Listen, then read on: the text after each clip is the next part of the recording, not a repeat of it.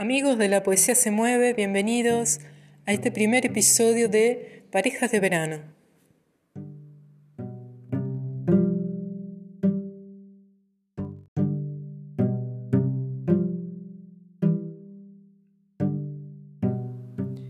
Nuestro invitado de hoy, el poeta Marcelo Risi.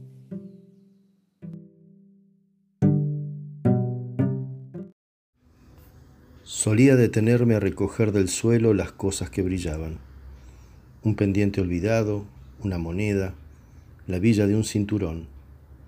Ponía edad a la memoria y el pasado se volvía remoto hasta el día de ayer. Hoy solo observo al pasar viejas casas rodeadas de nieve y de cierzos, busco en lo oscuro los motivos del claro, en lo claro las razones del humo y en sus frutos lo amargo la suspensión de momento de toda variante del alma, como en el aire lo hacen las últimas grullas de invierno. Me palpan de armas primero, me acusan luego de hablar con fantasmas, me interrogan más tarde por esos pájaros que al vacío desde ayer se arrojan. La materia es incómoda, claro, y a veces no se siente del todo completos.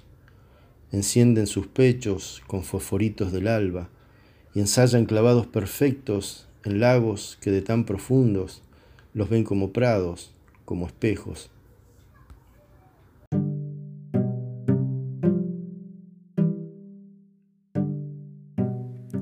Marcelo Risi leyó para nosotros dos poemas de El libro de los helechos, editado por Barnacle en el año 2018.